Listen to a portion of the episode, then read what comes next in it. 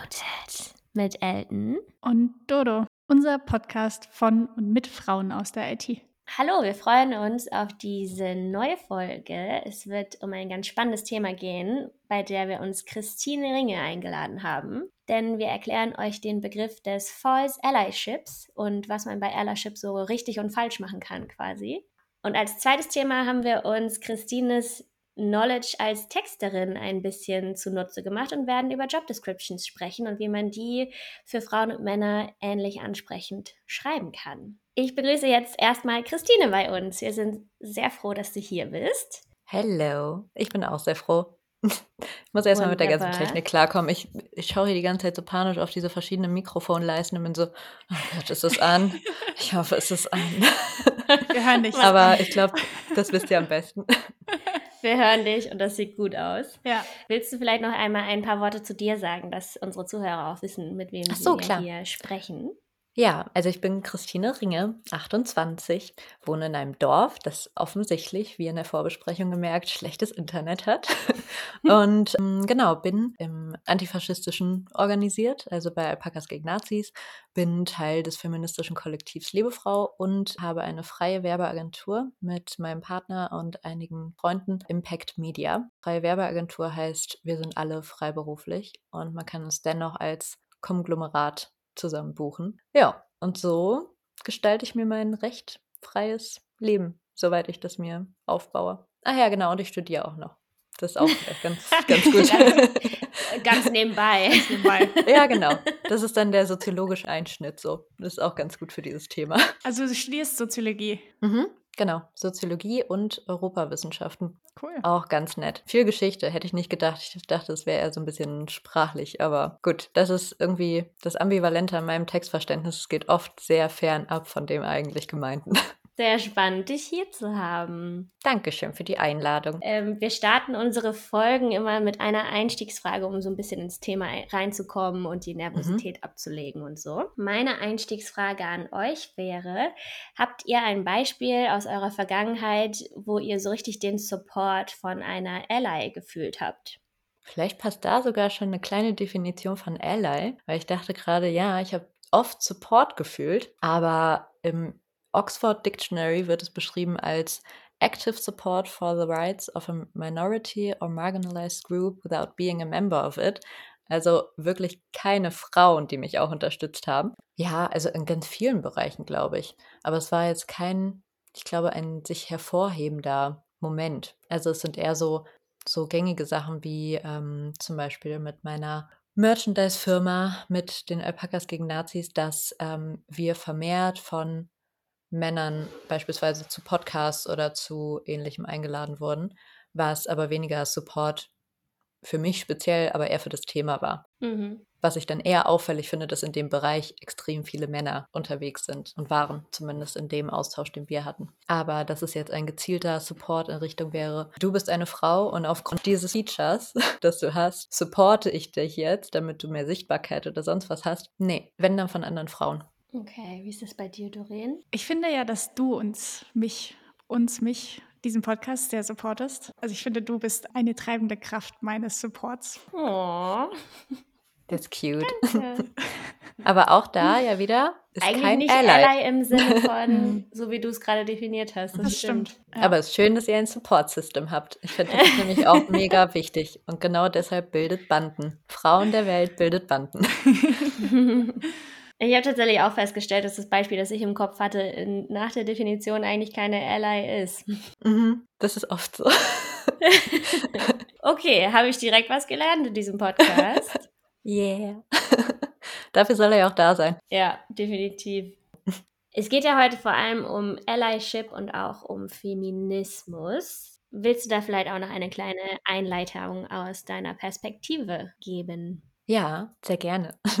Also Feminismus, wie gesagt, ist schon einer der vier Kernträger in meinem Leben, der sich, glaube ich, überall durchzieht und allein dadurch, dass ich eine Frau bin, natürlich irgendwie omnipräsent ist. Genau, aber ich wollte nochmal nachschauen, ob ich da eine Definition finde, die das ein bisschen verknappt und alles abdeckt. Und da habe ich eine gefunden von Bell Hooks, ist eine feministische Soziologin, Schriftstellerin und leider, ich glaube, letztes Jahr oder vorletztes Jahr verstorben, hat aber noch wunderbare Zitate dargelassen, unter anderem diese Definition. Feminism is a movement to end sexism, sexist exploitation and oppression. Und ich finde, das trifft es ganz gut und das ist auch absolut zutreffend in unserem Thema. Also Sexismus ist ja generell so das Ding für Frauen und weiblich gelesene Personen.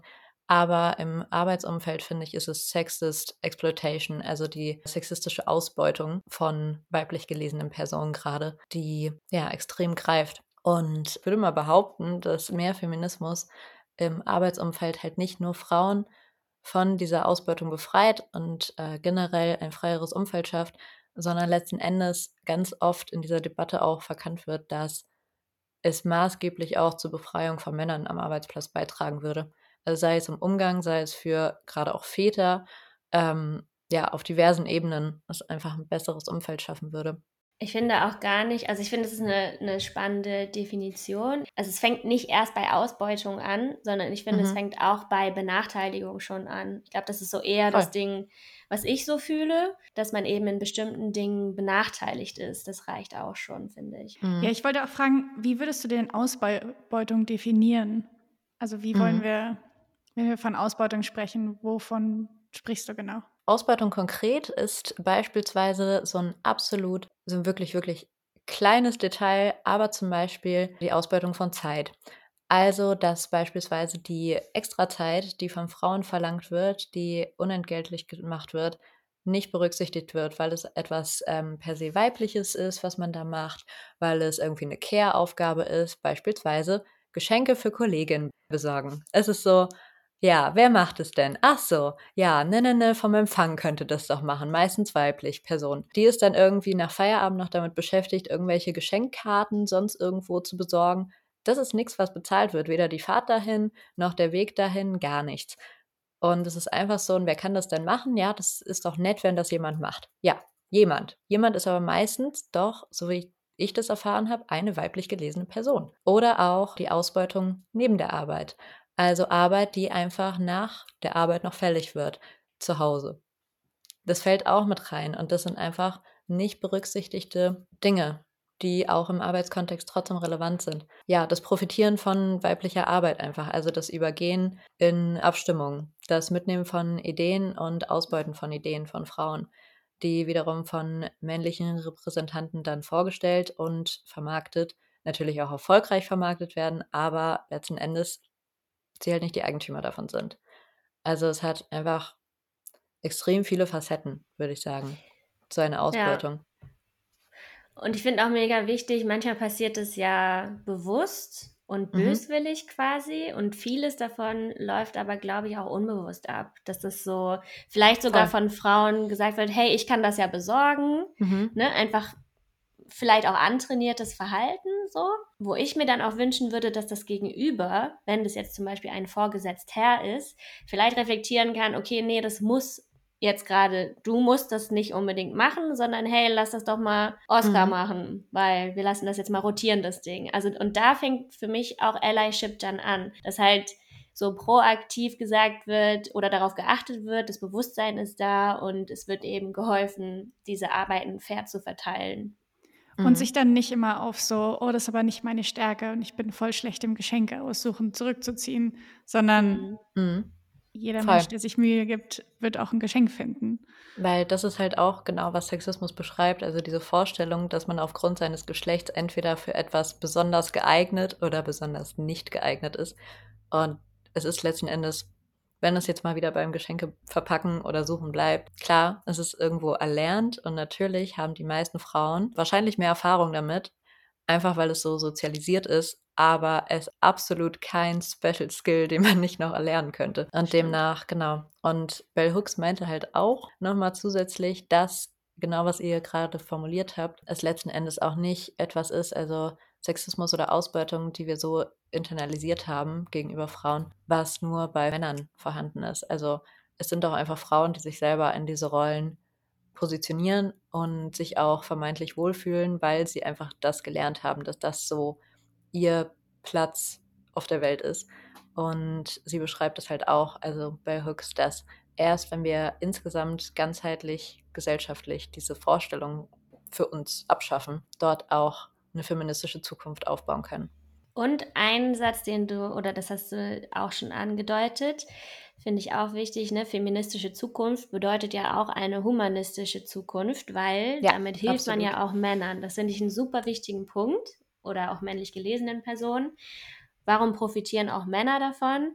Ich habe witzigerweise auf Instagram ein Lied Reel gesehen, wo eben eine Songwriterin einen Song schreibt darüber, wie Männer von Feminismus profitieren können. Und da geht es halt auch um so Sachen wie Männer dürfen nicht weinen, Männer müssen stark sein, Männer mhm. müssen durchgreifen. Ne? Das ist natürlich auch ein Bild, das existiert, was dann abgebaut werden kann. Also mhm, es geht ja nicht um die Bevorteilung, sondern es geht um die Gleichstellung. Und klar, mhm. hier und da müssen wir in bestimmten Dingen eventuell Frauen bevorteilen, um eben bestimmte Dinge zu erreichen. Sowas wie kritische Masse in der Führungsebene ähm, erreichen, damit eben dieses Dagegenarbeiten nicht mehr sein muss. Aber es ist eben auch für alle ein Interesse, diese sexistischen Benachteiligungen abzubauen und eben feministisch zu sein und das zu treiben. Mhm. Absolut. Also gerade auch der Punkt, den du gerade meintest, ähm, dass Männer nicht weinen dürfen und keine Gefühle zeigen, das zeigt sich ja einfach an Zahlen. Also es ist ja kein ausgedachter feministischer Fakt, das ist mal schön, wenn Männer auch Gefühle zeigen, sondern sie leiden drunter und es gibt einfach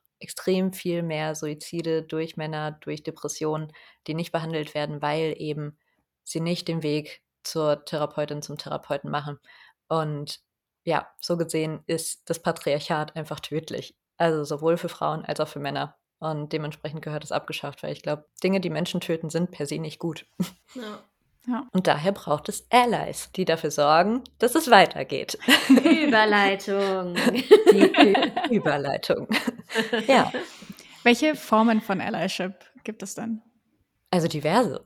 Also positives Allyship kann, glaube ich, alle möglichen Fassons annehmen. Also was ich mir so in den letzten Tagen überlegt habe, wie zum Beispiel das jetzt gezielt auf dem Arbeitsplatz aussehen kann, ist sowas wie, dass der Arbeitsplatz auch ein Safe Space sein sollte. Also als Ally sorge ich dafür, als nicht weiblich gelesene Person zum Beispiel in diesem Thema, dafür, dass weiblich gelesene Personen sich gut aufgehoben fühlen, dass sie eventuell auch Räume für sich haben, wo sie bestimmte Themen formulieren können, dass sie ja, sich einfach gut aufgehoben fühlen und eben nicht übergangen werden, nicht bevormundet werden, nicht den Platz aberkannt bekommen, den ihre Arbeit halt verdient. Dann, was wir ja eben auch hatten, dass andere Leute das Gespräch suchen, also dass äh, Betroffene nicht immer die sein müssen, die sowohl das Problem haben als auch die Lösung finden müssen. Weil ich finde, das ist in der feministischen Debatte auch irgendwo das Problem. Also in sämtlichen Debatten um marginalisierte Personen, dass man sagt, ja gut, jetzt beschwerst du dich, ja, dann sag mir, was ich machen soll. Nee, verhalte dich einfach wie ein normaler Mensch. Also ich kann dir gerne ein paar Punkte geben, aber danach ist es halt irgendwie deine Aufgabe, das zu machen und nicht andersrum. Ja.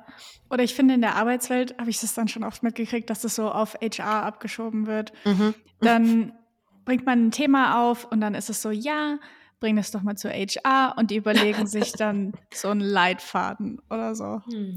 Also an sich finde ich auch, natürlich ist es gut, wenn das tatsächlich aktiv angegangen wird und man sagt, hey, gut, das ist ein Problem. Also wirklich nicht nur ein Thema, sondern es ist ein Problem und das müssen wir lösen. Und dementsprechend bilden wir jetzt irgendwie eine Force, die das angeht und machen, was weiß ich, einen Sexismusrat oder irgendeinen Stammtisch, der sowas regelmäßig be beantwortet und bearbeitet. Ja. Aber wenn ja. es einfach nur sowas ist, wir schieben das mal ab und hm, ja, irgendwann, wenn man mal ein bisschen zehn Minuten frei hat, dann kann man das mal machen so geht es halt irgendwie nicht. Und ich bin auch starker Fan davon, dass man externe Personen dazu holt. Also wenn es die Möglichkeit gibt, jemanden, der wirklich professionell das von außen anschauen kann und so bestimmte Strukturen halt auch sieht und entsprechend die Betroffenen nicht ja potenziell ihren Job verlieren können, wenn sie dort irgendwas sagen, sondern wenn von außen jemand kommt, das aufnimmt und dann gemeinschaftlich gesagt wird, okay, äh, wir haben hier von den Betroffenen gehört, das und das und das lief falsch, ähm, was können wir zusammen daran ändern? Damit einfach nicht dieses Machtgefälle so wird. Ja, Voll. Und halt einfach ehrlich aussprechen kann, was der diejenige mhm. beobachtet hat und informiert beobachten kann. So, der, der dann da extern kommt, hat ja meistens auch eine Expertise in dem Bereich und kann das viel besser beurteilen als man selber jetzt. Mhm.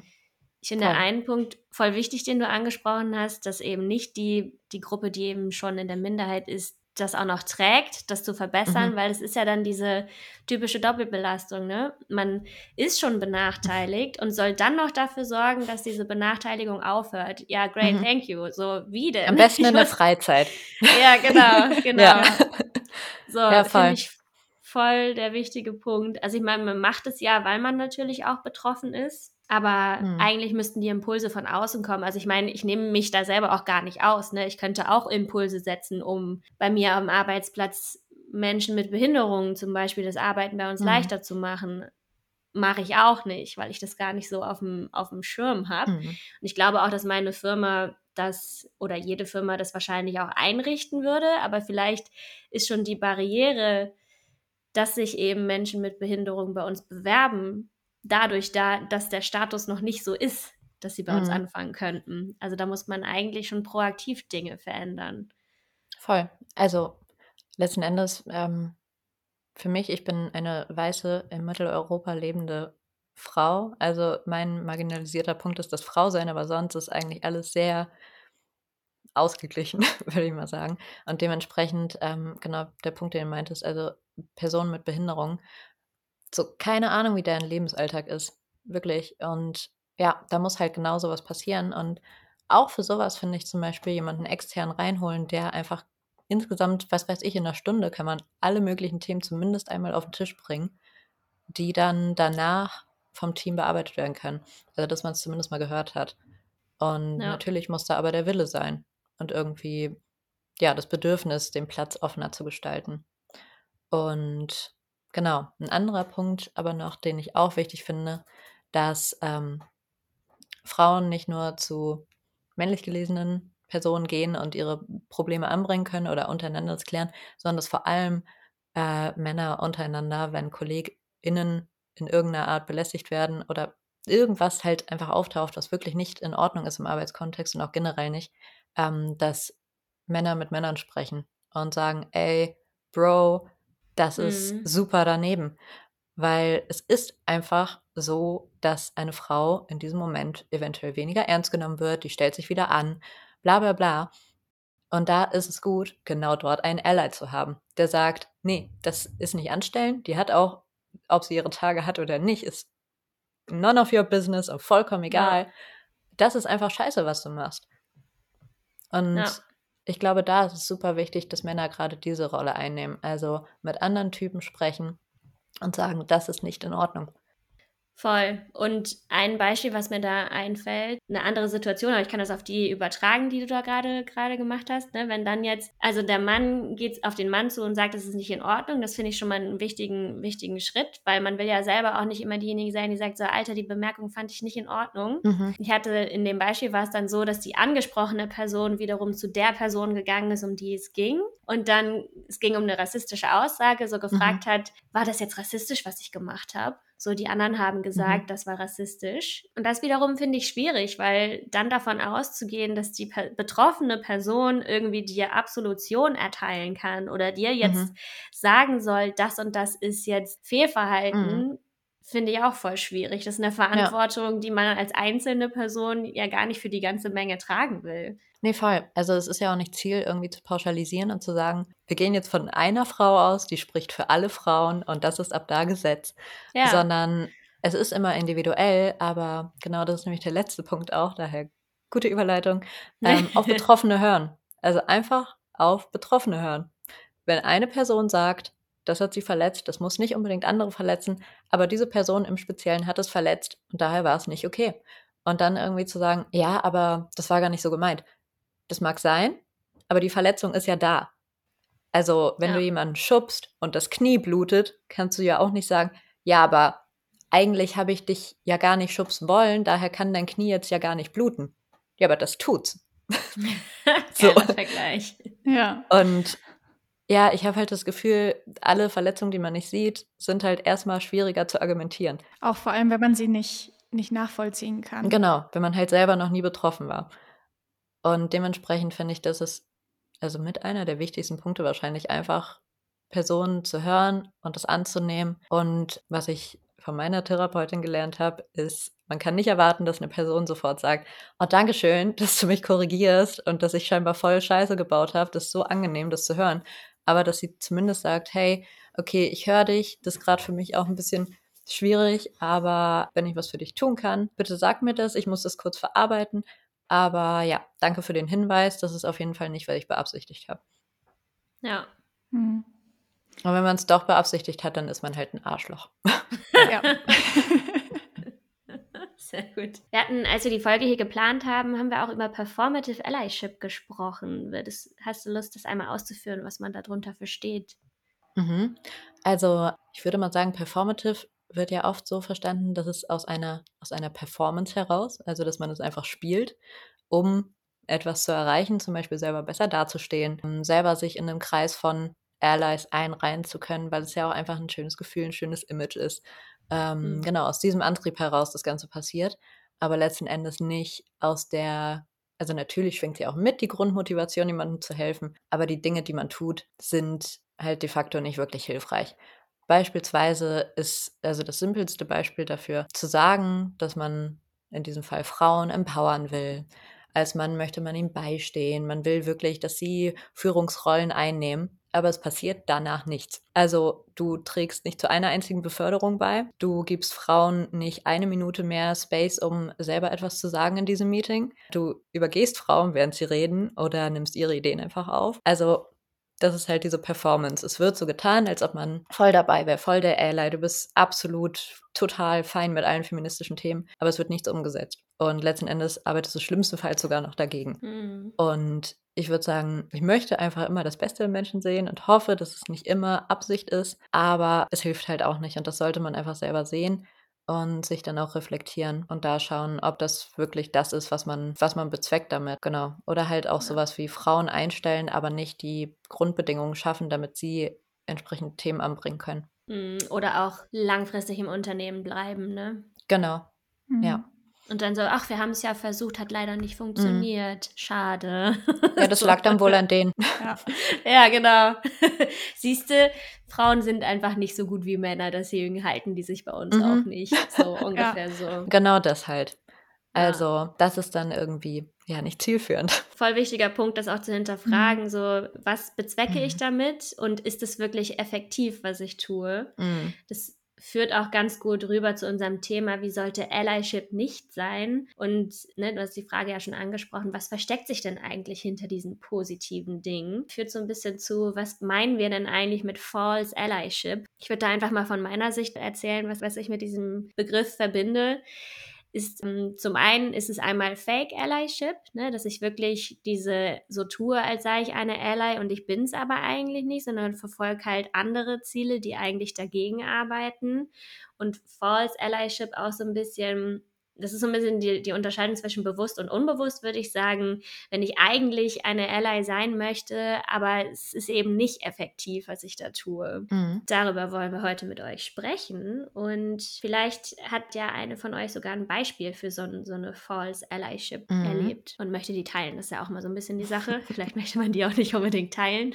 ich hätte eine, also ich mhm. habe mal wo gearbeitet und es gab einen Chef und der hat besonders gerne Frauen eines speziellen Typs eingestellt, also auch eines äh, speziellen äußerlichen Typs. Und das fand ich war so, ja, irgendwie, du stellst viele Frauen ein, aber ich hatte immer das Gefühl, dass das aus der Hauptgrund dafür ist, dass er sich damit besser fühlt. Er fühlt sich damit weniger bedroht, in seiner Führungsposition auch. Und das finde ich, also das ist für mich so das erste Beispiel, was mir da einfällt, eben nicht Frauen einzustellen, weil man findet, sie sind die Besten für den Job und sie dann aber auch gar nicht weiter zu promoten, sondern wichtig ist nur, ich habe die jetzt eingestellt und dann bleiben die auch da, wo sie sind, damit sie mir nicht in die Quere kommen. Mhm. Toll. Ich finde, das Beispiel deckt auch extrem gut verschiedene Sachen ab, die einfach sehr problematisch und sehr falsch sind in einem Allyship-Gedanken.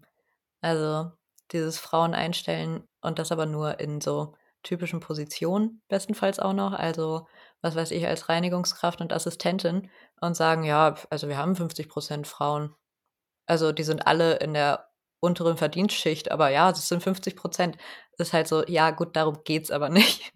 Also es geht um ausgeglichene Verhältnisse in allen Ebenen. Daher passt das auch sehr gut und dieses sich nicht bedroht fühlen. Das habe ich auf jeden Fall auch schon mal erlebt. Also in einem Betrieb, wo wirklich, ich würde sagen, 90 Prozent Frauen waren und vielleicht noch so zwei, drei männliche Personen, inklusive dem Vorgesetzten. Und anfangs dachte ich auch noch so, hä, das ist ja voll cool, das ist so progressiv und der findet die einfach, machen den besseren Job und deshalb stellt er sie ein. Und letzten Endes kristallisierte sich heraus, die Gespräche, die man mit dem führt, sind ganz andere. Also ob die Männer nun bei ihm im Büro waren oder entsprechend die Frauen, das waren einfach andere Verhandlungsebenen, die man hatte. Frauen wurde absolut nichts gegönnt. Und es lag wirklich nicht an der Performance. Also das waren wirklich hochkompetente Personen, die bis zum Get-Now überlastet wurden mit Aufgaben und denen nichts an Auftriebsmöglichkeiten irgendwie gegeben wurde. Ja, da dachte ich auch so, das ist irgendwie, das ist nicht die richtige Motivation, dass du dir denkst, gut, mit denen kann ich, die kann ich gut klein halten. Das ist einfach falsch. Und Punkte, die ich noch nebenher aufgeschrieben hatte, waren, dass es auch finde ich, problematisch ist, Frauen einzustellen, weil man denkt, die lösen das Problem. Also wir haben jetzt irgendwie zwei, drei Frauen und denen gebe ich jetzt die Sondermission. Ihr müsst hier die Feminismusdebatte für uns intern klären. Oder halt auch Frauen einstellen, die nur, so wie, also bei Doreen, bei dir war es ja ein spezieller optischer Typ. Ich finde, es ist auch auffällig, dass nur bestimmte Frauen supportet werden. Also nur Frauen, die typisch männliche Attribute mit an die Arbeit bringen. Sowas wie ja, super kalt und forsch vorgehen, äh, anderen Leuten über den Mund fahren. All so ein Kram, wo man ja von ausgeht, dass das super business-like ist. Es ist halt einfach Arschlochverhalten. Und dass das aber auch die Attribute sind, die gefördert werden. Und ich finde, das sind auch die, die zu toxischen Umfeldern beitragen. Oder eben Frauen, die es dann so in dem toxischen Umfeld aushalten mhm. und dann mhm. eben nicht dann noch was dazu sagen. Weil es gibt ja. dann, du kannst ja dann Menschen einstellen, die irgendwie auch was ändern wollen, die offen Probleme ansprechen. Mhm. Und du kannst aber dann auch, natürlich hast du dann auch Leute, die sich das nicht trauen und die sagen, okay, dem ist jetzt so und das ist auch nur meine mhm. Arbeit. Und dann gehe ich irgendwie wieder nach Hause und ich muss mich jetzt hier aber nicht mehr involvieren, als es mhm. unbedingt möglich ist. Ich glaube, es wird auch unterschätzt, wie viel Energie das überhaupt kostet. Also so, und diese Energie hast du dann auch weniger, um irgendwie noch nach oben zu streben oder so. Also, ne, wenn du in einem Umfeld bist, was sich nicht so verhält, wie du es eigentlich bräuchtest, das ist jetzt gar nicht nur ein feministisches oder sexistisches Thema, aber wenn du in ein so ein Teamgefüge kommst und du musst irgendwie die ganze Zeit gucken, okay, so kommuniziere ich eigentlich nicht, du musst dich dann verstellen, du musst irgendwie ein anderes mhm. Sprachrohr mhm. wählen. Das ist alles Energie, die einem dann an anderer Stelle fehlt. Ja. Also Tatsächlich hatte mein alter Chef mir den Artikel mal geschickt, der heißt Being Glue. Dazu gibt es auch einen ein Talk auf jeden Fall. Wir können den dann nochmal teilen. Und da geht es darum, dass eine Junior-Entwicklerin eingestellt wird und dadurch, dass sie sich aber sie hat ähm, so ein bisschen Imposter-Syndrom und traut sich nicht so viel und übernimmt dann ganz viele so Kommunikationstätigkeiten, weil ihr wird das sowieso zugeschoben. Sie dokumentiert ganz viel in Meetings, sie dokumentiert ganz viel außerhalb mit dem Code und versucht das alles besser zu machen, versucht die Kommunikation zwischen den einzelnen Teammembers besser zu machen und steckt da ganz viel Zeit rein und hat auch ganz viele Meetings mit Stakeholdern und hat aber keine Zeit mehr zu coden. Und obwohl sie quasi dann auch One-on-Ones mit allen Stakeholdern hat, mit allen äh, aus dem Team, wird sie dann nie befördert, weil sie codet nicht gut genug. Und nur Leute, die ja, wow. krassen Code schreiben können, werden dann tatsächlich befördert und es wird nie anerkannt, sondern ihr wird immer dann nahegelegt, oh, möchtest du nicht in eine Product Manager Rolle wechseln, weil du bist ja sowieso so gut in Kommunikation. Und das ist, ein, das ist eine sehr eindrückliche Story irgendwie hm. und sehr hm. schön erzählt und den teilen wir auf jeden Fall noch mit den Artikel. Mhm. Ja, möchte ich auf jeden Fall auch nochmal lesen. Ich finde es auch spannend in dieser Geschichte, dass ähm, Frauen quasi aus den bedrohlichen Stellen aktiv dort rausgeschoben werden und das ja quasi einem entgegenkommt, dass sie sowieso Angst vor der Sache hat, statt sie wirklich zu empowern und ein Ally zu sein und zu sagen, ey, du wurdest hier eingestellt für eine bestimmte Sache und wir glauben an dich, du kannst es und deshalb, also da sind andere Personen für.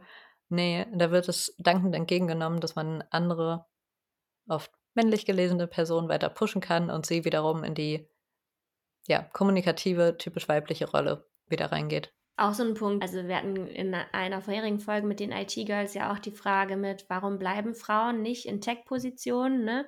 Das kann dann ja auch genau hier, typisches Beispiel, Software will sie eigentlich programmieren und landet dann aber hintenrum. Ich meine, es gibt natürlich auch viele, die das möchten, aber mhm. wird dann quasi gedrängt in so eine Product Manager-Rolle, äh, mhm. obwohl sie ja vielleicht eigentlich was anderes wollte. Aber so der Weg des geringsten Widerstandes ist es dann. Mhm, voll.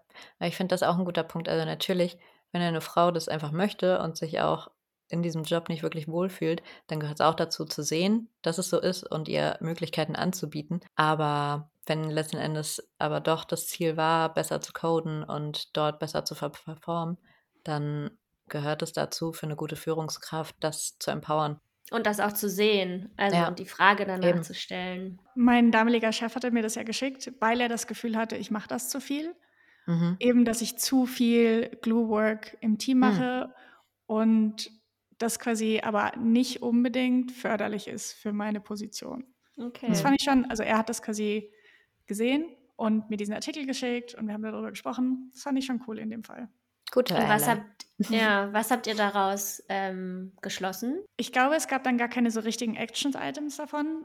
Für mich war das super spannend, das überhaupt mir dem bewusst zu sein, dass, dem, mhm. dass ich das mache, mhm. dass das eben so ist und dass ich vielleicht auch nicht dann mich immer melden muss, wenn es ums Geschenke kaufen geht.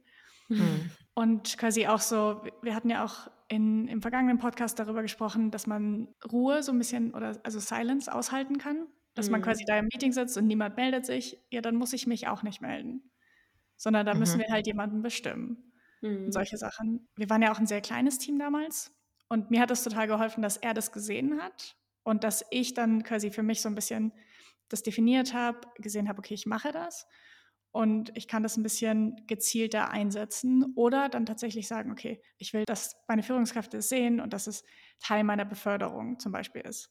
Also jetzt in mhm. meiner jetzigen Firma habe ich das Gefühl, wenn ich solche Sachen mache und gerade irgendwie auch so zum Beispiel den Podcast oder irgendwie Talks, dass es schon viel auch zu meiner Rolle beiträgt und dass es irgendwie so ein bisschen dazugehört. Also entweder sucht man sich eben so eine Rolle oder mir hilft das auch, dass Leute das sehen und dass mir das ein bisschen bewusster ist, wenn ich das mache und nicht so mhm. einfach aus dem vorauseilenden Gehorsam mich dann jetzt zu melden. Mhm. Mhm. Ja, wahrscheinlich, wenn er dir das geschickt hat, schafft das ja auch so eine Art mh, sicheren Raum, in dem du das selber für dich so ein bisschen erkunden kannst, Total. was du eigentlich damit anfangen möchtest. Ja. Und auch das Wissen zu haben, dass das gar nicht von dir erwartet wird, das finde mhm. ich auch schon für einen mhm. selbst wichtig und auch gut, wenn die anderen um einen rum das auch zur Kenntnis nehmen und nicht so, hä, wieso macht Doreen das eigentlich nicht mhm. mehr? Und das so als gegeben hinnehmen, statt das eben als was Positives, als eine positive Eigenschaft zu sehen, mhm. die du eben hast als Stärke. So. Ja. Oder was heißt Voll. Stärke? Vielleicht als Add-on, so, mhm. dass du das eben übernimmst. Ja. Ja, ist halt sehr schnell Selbstverständlichkeit bei Frauen. Also wenn mhm. sie so typische Sachen machen. Ja. Na, ich hatte ein Beispiel zu False Allyship. Ein Freund von mir hat bei einem Startup die, den Tech-Bereich mit aufgebaut und da gab es eben auch eine Phase, ich weiß gar nicht, wie viele das waren, es war auch ein relativ kleines Team, aber er wollte eben gerne eine Frau einstellen. Mhm. Aus verschiedenen Gründen. Ich denke, dass er sich eben bewusst ist, dass diverse Teams besser funktionieren und was er eigentlich erzielen wollte, war etwas Gutes. Er wollte ein diverses Team erzeugen und hat dadurch dann im Hiring aber Frauen eingestellt, die zwar Frauen waren, die aber in, in dieses Team eigentlich nicht, in das Gefüge nicht passten, ne? weil sie zum Beispiel von der Erfahrung zu wenig Erfahrung hatten und dann nach der Einstellung auch gescheitert sind, leider. Das darf man eben nicht vergessen. Also man darf nicht auf Teufel komm raus diverse Teams erzeugen wollen oder auf Teufel komm raus eine Quote erzeugen wollen, sondern man muss eben auch gucken, okay, matcht das hier denn jetzt auch auf Basis der anderen Kriterien? Das finde ich halt total wichtig, weil dadurch dann das Vorurteil in dem Team entstanden ist, was eben hieß, hey, stell bitte keine Frauen mehr ein, die sind alle schlecht. So. Mhm. Und das ist ja genau das Konträre zu dem, was man eigentlich erreichen wollte. Mhm. Voll. Ich finde das auch ein sehr gutes Beispiel für False statt Fake genau. Allyship, weil es wirklich nicht gewollt, also das Gegenteil war ja wirklich gewollt. Ja. Ja, ich habe das auch schon öfter so im Tech-Kontext gehört. Und wenn man dann quasi, da muss man sich auch bewusst sein, wenn man eine juniorige Person einstellt, dann muss man sie auch fördern können. Dann muss ich Zeit dafür mhm. haben, die richtig onzuboarden. Ich muss jemanden haben, der die mentort, der die unterstützt, der gute Code-Reviews machen kann. Und ich würde ja auch nicht jetzt auf Teufel komm raus irgendwen anders einstellen. Und das ist dann aber eine juniorige Person, aber ich will dann trotzdem eine Senior-Entwicklerstelle besetzen. Ist halt einfach nicht, da muss man sich halt so ein bisschen mehr darüber bewusst sein, finde ich. Ich finde, das ist generell mhm. so dieses Junior-Senior-Ding ist bei, bei Startups auch irgendwie so ein bisschen ein Problem, dass man eben sich nicht darüber bewusst ist, dass Leute, die gerade von der Uni kommen, vielleicht noch ein bisschen Support brauchen mhm. und dass mhm. man dann ein bisschen zu viel von ihnen verlangt. Aber dann halt gerade in dem Beispiel mit, er wollte unbedingt Frauen einstellen, auf Teufel komm raus und dann hat das halt nicht so gut geklappt weil sie halt ja. keinen Support hatten. Ja. Ja, das fand ich auch ganz spannend zu beobachten bei einer Arbeit, bei der ich war, in einer Agentur. Da kamen nämlich auch sehr viele Juniorige, teilweise von der Uni, Kreative, die dann hochbefördert wurden. Und es war auffällig, dass sie letzten Endes nicht mehr Kompetenzen als die Personen weiblichen Geschlechts in der gleichen Ebene hatten, die aber genau dort blieben und es dankend entgegengenommen wurde, dass sie sich gut selbst verwalten konnten. Also in diesem Fall haben die männlichen Personen irgendwie einen, was heißt Supervisor, also irgendwie einen, Tutor an die Seite bekommen, jemanden, der sie halt so ein bisschen durchguidet, der sie von einer in die nächste Position bringt, der Argumente für sie aufbringt, bla bla bla, alles. Also wirklich einen Leitfaden für die Karriere hinstellt. Und bei den weiblichen Personen war es ganz oft genau so geiles Output, aber es war so, ja, hm, weiß ich nicht, also welche Ziele wir jetzt vereinbaren können, ähm, mach einfach weiter wie bisher. Und äh, es ist echt super, dass du das irgendwie auch alleine schaffst. Also wir haben gerade einfach niemanden, der für dich zuständig sein kann. Und das ist so falsch. also einfach aus dieser Bequemlichkeit heraus, dass jemand seinen Job gut macht, ihn genau dort versauern zu lassen. Ich kann es mhm. mir bis heute nicht erklären, wie das in irgendeiner Welt Sinn macht. Aber mhm. ja. Ja, das ist ein bisschen traurig. Also ich muss sagen, um das Ganze jetzt auch nochmal so ein bisschen in die positive Richtung zu mhm. framen, ja. viel, ja, bitte. Viel geblamed, was auch sein muss. Aber ich zum Beispiel fühle mich von meinen Vorgesetzten super gefördert. Also meine, quasi in meinem Tech-Team fühle ich mich gehört und klar, ich halt auch so ein bisschen diese Frauen in der IT-Fahne hoch, genauso wie mit dem mhm. Podcast, mhm. aber ich werde dabei auch supported oder ich, es wird wertgeschätzt, wenn ich solche Dinge teile. Das finde ich halt super und das ist eigentlich eine eine von den leichten Dingen, die man in seinem Alltag machen kann, wenn wir jetzt auch noch mal so ein bisschen über so Handlungsdevisen, was kann man denn machen, um es besser zu machen, reden wollen, da auch eine Wertschätzung gegenüber Dingen zu bringen, die nicht selbstverständlich sind. Und ich finde, jeder kann dafür verantwortlich sein, sich in diesem Thema selbst zu informieren mhm. was sie tun können. Ich habe jetzt zwei Sachen auf einmal gesagt, aber einmal geht es mir um die Wertschätzung und einmal geht es mir um die Reflexion des eigenen Verhaltens, was halt getan wird. Das, das erfahre ich sehr viel in meinem Team. Klar sind auch irgendwie, also ich setze dann Impulse und die werden auch in Teilen aufgegriffen. Ich fühle mich auf jeden Fall sehr unterstützt von meiner Ally auf der Arbeit. So. Voll gut. Ich auch tatsächlich. Also eben auch mit den Nebentätigkeiten oder wenn ich dann Gespräche mit Teamkollegen mache, dass es gesehen und auch anerkannt wird und eben nicht so unter den Teppich gekehrt oder als normalisiert irgendwie wahrgenommen wird, sondern dass das wirklich zu meiner Rolle irgendwie auch beiträgt. Und ich habe auch das Gefühl, dass das gesehen wird, was ich total wichtig finde. Hm. Ja, also ich habe ja keine Vorgesetzten mehr, was ich extrem liebe.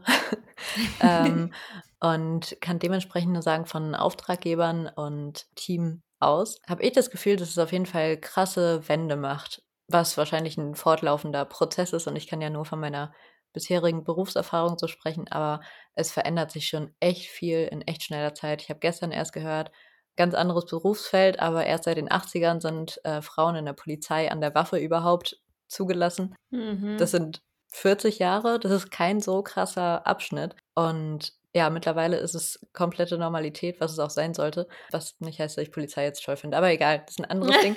Und ähm, ja, und dementsprechend die Veränderungen gehen einfach so rasant, auch wenn es manchmal sich anfühlt wie Stillstand. Und ich glaube, das muss man auch immer mal wieder sehen. Und was mir doch noch eingefallen ist zu Allies, die wirklich toll sind, also gerade im Freiberuflichen, sind einfach viele männliche Auftraggeber, die dann beispielsweise teilen, wenn man wieder Kapazitäten hat, also in den Netzwerken, in ihrem Netzwerk.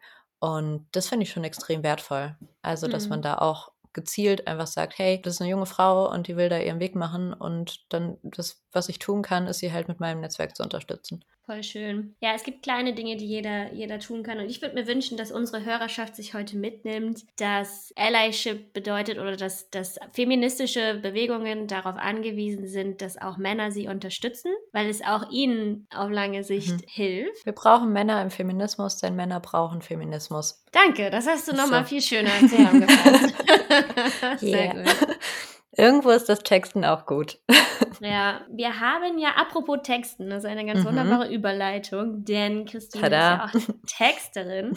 Wir haben ja noch ein zweites Thema vorhin schon angeteasert und zwar gibt es ja, Allies sind so eine Sache, über die wir dafür sorgen oder die wir brauchen, um dafür zu sorgen, dass Frauen keine Minderheit in bestimmten Berufen mehr sind. Zum Beispiel Tech wäre ja, wäre ja ein Bereich, in dem Doreen und ich auch unterwegs sind. Und eine andere Sache sind zum Beispiel auch Job Descriptions die da Einfluss drauf haben. Also es gibt da verschiedene Faktoren, die dazu, dazu führen und einer davon ist eben Gender Bias in Jobbeschreibungen. Und da wollten wir heute noch mal ein bisschen mit euch drüber sprechen.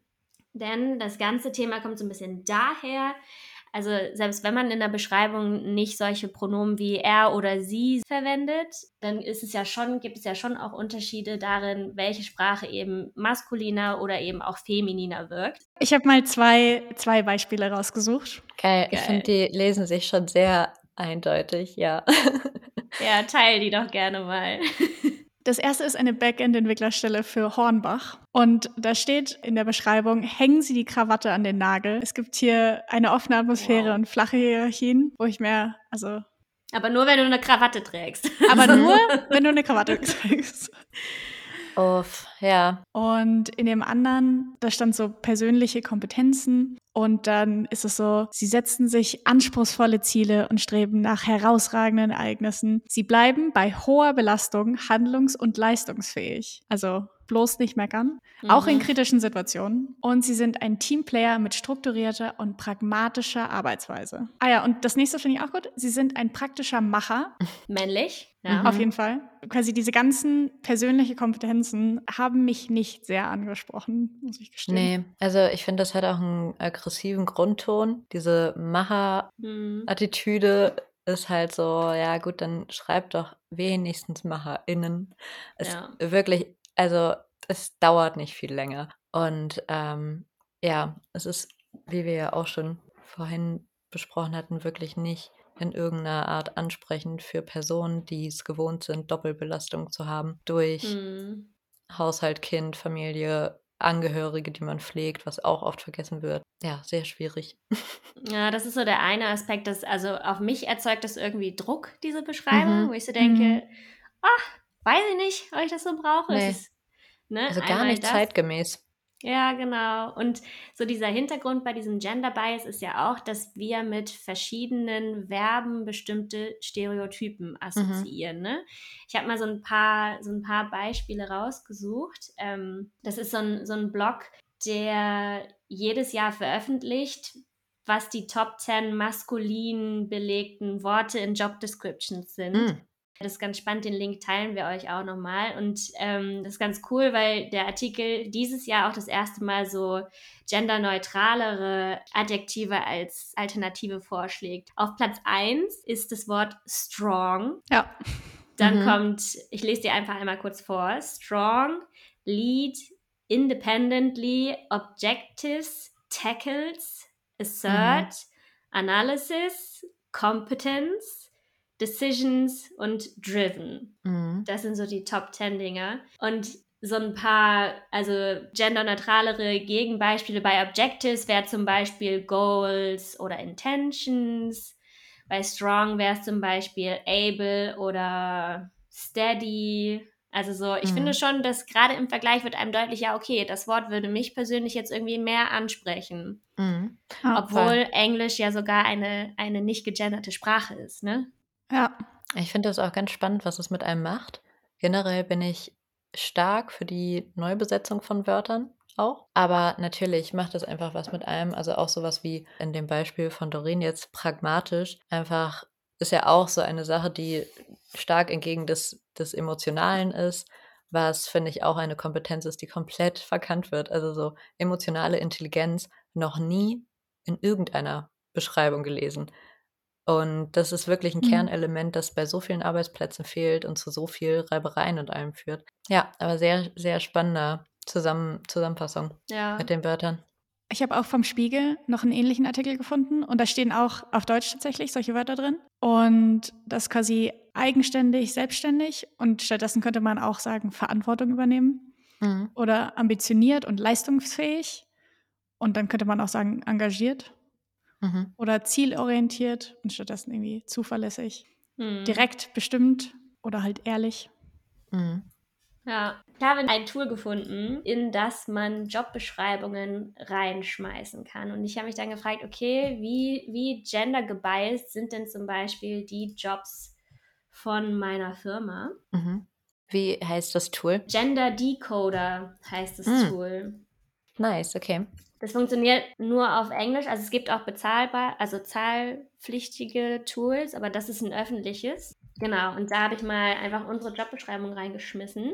Sagt dann, this job ad uses more words that are subtly coded as masculine than words that are subtly coded as feminine. Und so weiter und so fort. Wird dann noch so ein mhm. bisschen, so ein bisschen aufgedröselt und dann werden hier eben auch masculine coded words oder feminine coded words aufgelistet. Leading kommt zum Beispiel zweimal vor, confidently kommt vor, determine kommt vor und bei den feminine coded words, also ich meine, immerhin haben wir schon beides, ne? Mhm. Äh, ist so together viermal, depending, understand, feel. So, ich finde es mega spannend. Also, wenn eure Firma vielleicht auch Jobs auf Englisch ausgeschrieben hat, dann guckt euch doch einfach mal den Gender Decoder an. Wir linken euch das auch in der, in der Show, in den Show Notes.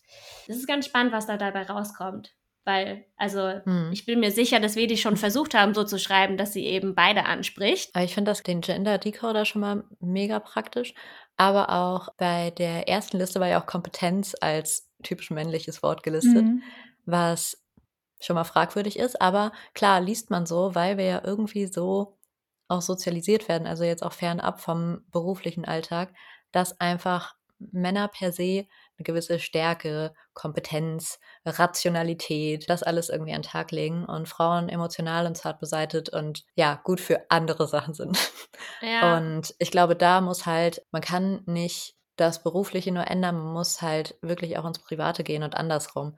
Weil letzten Endes, ich glaube, das wird auch oft verkannt, man ist halt nicht einfach der, wie heißt das, Homus economicus, also kein einfach nur rational arbeitendes Wesen und das ist alles, was wir tun, sondern wir sind in erster Linie Privatpersonen. Also wir sind halt Menschen so. Und da müssen viel mehr Aspekte mit rein. Also halt auch nicht nur zugunsten von Männern, die dann äh, dort eingestellt werden oder zu Frauen, die eingestellt werden, sondern dass da einfach eine Ausgeglichenheit ist und ein Job, in dem emotionale Intelligenz gefragt wird, auch beide anspricht. Und beide letzten Endes ja auch davon profitieren. Aber dass wir ja. auch anfangen, solche Wörter nicht gegendert zu lesen. Ja, ja, nur glaube ich, dass das länger dauert. Also das wäre ja, natürlich, das, Op das wäre natürlich das Optimum, wenn man sagen könnte, ja, Kompetenz und das ist ein total neutral mhm. gelesenes Wort, aber das dauert, glaube ich, einfach noch. Deswegen muss man sich bewusst sein, wenn man das in die Jobbeschreibung schreibt, ist es aktuell halt leider noch so, dass Frauen sich davon eher abgeschreckt fühlen oder sich halt mhm. weniger auf diesen Job bewerben. Mhm. Zu den Auswirkungen, die so eine, so eine männlich gelesene Jobbeschreibung hat, gibt es verschiedene Studien, weil du halt gewollt oder eben auch ungewollt den Pool der Bewerberinnen eingrenzt. Mhm. Wie eben schon gesagt, so ein Kompetenzenwort führt dazu, dass der Job, der ausgeschrieben ist, weniger attraktiv auf eine Frau wirkt deswegen bewirbt sie sich vielleicht nicht. Oder es wird halt davon ausgegangen, dass die Leute, die schon in der Firma arbeiten, eher Männer sind als Frauen. Also es ist nicht nur dieses, wir sind mhm. nicht attraktiv, sondern das Bild verändert sich dadurch auch total. Voll. Ich finde, das ist auch ein guter Punkt. Ähm, ich glaube, darüber hatten wir, als wir uns getroffen hatten, kurz gesprochen. Also die äh, Repräsentierung der Unternehmen auch nach außen. Konkret ging es da um ein Bild von vielen Männern direkt auf der Startseite einer, einer mhm. Firma, was nicht per se jetzt mir sagen würde, hey, du kannst dich da jederzeit dazwischen stellen in diesem Vorstand. Du bist super herzlich willkommen. Du musst nur auch einen Anzug haben und männlich sein. Ach so, warte, ja, ja stimmt. Ja, hm. bei Bildsprache vielleicht sogar noch ein bisschen krasser sogar. Mhm. Das ist halt, Bild und Wort sind einfach ein Signal dafür, wer gehört ja. hierher und wer nicht. Deshalb ist es super wichtig, sowas auch mal screenen zu lassen. Und was ich in der Agentur gelernt habe, ist der Mama-Test. Und der ist wirklich brillant. Denn man muss einfach nur seiner Mutter das einmal zeigen, wenn man sich nicht ganz sicher ist. Wie liest sich das? Oder wie sieht das aus? Was würdest du sagen? Wer soll, wer wird da angesprochen? Fühlst du dich angesprochen, so als Frau? Mhm. Und meistens kommt da eine sehr ehrliche Antwort, weil das sind, das ist ja einfach eine menschliche Wahrnehmung. So innerhalb der ersten nicht mal eine Sekunde, so wahnsinnig kurze Zeiträume, in denen man schon ein Bild hat, ob man dazugehört oder nicht. Mhm. Und ich glaube, sowas hilft einfach. Also so die simpelsten kleinen Hacks, um zu prüfen, ey, ist das gerade irgendwie, versuchen wir hier gerade sonder was professionell zu sein, aber vergessen, wen wir eigentlich ansprechen wollen? Wir hatten auch eine interessante Unterhaltung auf einer Messe, auf der wir waren. Mhm. Da hatten wir auch häufig, das sind dann auch Firmen unterwegs, die eben sagen, ja, wir haben irgendwie so wenig Frauen in unserer Firma. Und dann hatte Doreen den Tipp gegeben, hey, wenn ihr mehr Frauen anziehen wollt, dann würde ich im ersten Schritt vielleicht mal eure Jobausschreibung verändern. Mhm. Magst du das noch einmal erzählen, Doreen? Auch was die Reaktion war vielleicht? Ja, ich hatte dann gesagt, also mein Tipp wäre, dass ihr die Jobbeschreibung gendert. Sie hatten dann, wir suchen Macher, Erfinder, Softwareentwickler. Softwareentwickler. So. Mhm. Und da war ich so, wenn du das halt gar nicht genderst, dann fühle ich mich halt von dem Wort Macher einfach ja. nicht angesprochen. Ich würde nee. mich halt da nicht drauf bewerben. Und das waren zwei, die da standen. Und der Ältere meinte dann, ja, irgendwie kann er schon nachvollziehen. In seiner Generation ist das ja nicht so. Aber er kann das generell schon nachvollziehen. Und der Jüngere war dann total anti und meinte, nee, aber er will ja auch gar nicht mit Frauen zusammenarbeiten, denen das wichtig ist. Ja. okay, cool. Das ist so ein heftig misogyner, weirder Punkt. Also, mhm. ja, okay, du möchtest also nicht mit Frauen zusammenarbeiten, die sich gewertschätzt oder gesehen fühlen wollen. Mhm. Alles klar, das sagt viel über dich. Also ich muss sagen, ich habe mich auch sehr lange von dem Begriff Softwareentwickler angesprochen gefühlt. Mhm. Und das hat sich aber geändert, weil, und ich habe auch gemerkt, dass das was mit mir macht, seit ich darauf achte. Also ich habe letztens mich mit jemandem unterhalten, der halt immer, wenn er von mir gesprochen hat, hat er auch wirklich Softwareentwicklerin gesagt. Und das macht was mit mir. Ich fühle mich da mhm. ganz anders angesprochen und das war mir überhaupt nicht bewusst. Und deswegen ist, glaube ich, ich meine, Männer sind ja angesprochen von diesem männlichen Neutrum. Deswegen können sie das, glaube ich, auch irgendwo gar nicht nachvollziehen, weil sie ja per Default angesprochen sind. Mhm. Aber ne, dann, das ist eine Geschichte von einem Freund, von einem Freund von einem Freund, weißt du, so über drei Ecken, wie das dann immer so ist, der dann gesagt hat, er hat sich mit seinem Vater unterhalten, der da eben auch eine sehr konservative Einstellung zu hat und hat dann immer gesagt, also der wollte zum Beispiel zum Arzt gehen, Ärztin, und dann hat der Sohn halt immer gesagt, ach so, du gehst zur Ärztin, ja gut, viel Spaß. Hat halt dann angefangen, dieses Feminine mhm als Default zu benutzen, wo der Vater dann das erste Mal war so, hä, nee, ich gehe zu einem Arzt. Also so scheint dich ja mhm. doch irgendwo zu interessieren. Also dann dreh den Spieß doch mal um. Ja. Oder ein anderer ehemaliger Kollege hat eine Coaching-Ausbildung gemacht, wo er der einzige Mann war, wo dann die Leiterin des Kurses irgendwann meinte, welche Teilnehmerin möchte denn die Tafel wischen, so mäßig. Wo er dann auch dachte, so, huch, irgendwie fühle ich mich jetzt gar nicht so angesprochen wie sonst immer, ne? Also es hat schon einfach einen Impact, der nicht zu unterschätzen ist. Das ist witzig, wenn man plötzlich doch mal betroffener ist. Ja. Hm. Und das ist halt genau das Ding von Anfang einfach auf Betroffene hören. Also, wenn ja. dir eine Frau sagt, ich fühle mich davon nicht angesprochen, dann sag auf gar keinen Fall, ja, ich finde die eh scheiße, die sich das, äh, die angesprochen werden wollen. Aber auch nicht, ja, kann ich mir gar nicht vorstellen. Ja, und das ist halt das Ding, du kannst es dir nicht vorstellen, also glaub mir doch einfach. Also der letzte Punkt nochmal meinerseits wäre, dass man abgesehen von den Jobbeschreibungen auch innerhalb der Jobs etwas verändern sollte. Und es gibt ja nicht nur die, was solltest du mitbringen, wie ist hier die Firma aufgebaut, sondern auch den Punkt Benefits. Und ich finde, es ist mal an der Zeit, dass neben gratis Obst und ach wie was flachen Hierarchien auch sowas eingeführt wird wie Vereinbarkeit mit der Familie, was ja noch das gängigste ist und bei progressiven Firmen auch schon mehr gelistet wird. Aber auch sowas wie Menstruationsurlaub oder freie Tage. Nicht Obst in der Küche, ja super, so eine Banane, aber Tampons auf den Toiletten. Dass es einen Sexismusrat gibt, dass es äh, ein ausgefertigtes, durchdachtes und funktionierendes Täter-Opfer-Konzept gibt. Was nicht heißt, mhm. dass da ständig was passiert, aber es gibt ein Konzept. So, diese Firma weiß, was sie dort tut und sie weiß, es kann passieren, wir haben was. Und ich finde, das sind so Sachen, die mich persönlich krass ansprechen würden. Wenn eine Firma offensichtlich sich wirklich damit beschäftigt hat und wirklich die Motivation hat, seien es Frauen oder POC oder ja, sämtliche marginalisierte Gruppen einfach zu sich zu holen. Ja, voll gut. Dieses mit Benefits-Listen habe ich auch gelesen und zwar auf einer Liste von Glassdoor. Das ist jetzt so ein bisschen mehr die Richtung, was kann man tun gegen diesen Gender Bias.